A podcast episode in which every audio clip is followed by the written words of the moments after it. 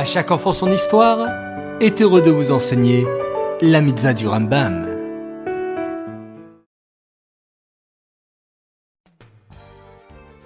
Bokertov les enfants, bonjour, j'espère que vous allez bien. Baruch Hashem.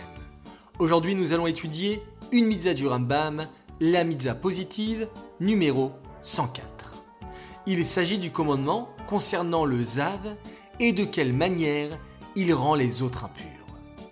La Torah demande de bien veiller à sa santé comme il est écrit. Ushmartem meod. Vous préserverez votre santé. Il faut faire attention à ne pas tomber malade. Par exemple, lorsqu'il fait froid dans la rue, il ne faut pas sortir sans manteau parce qu'on peut prendre froid. Et Hachem demande un corps en bonne santé, afin qu'on puisse être en forme pour le servir.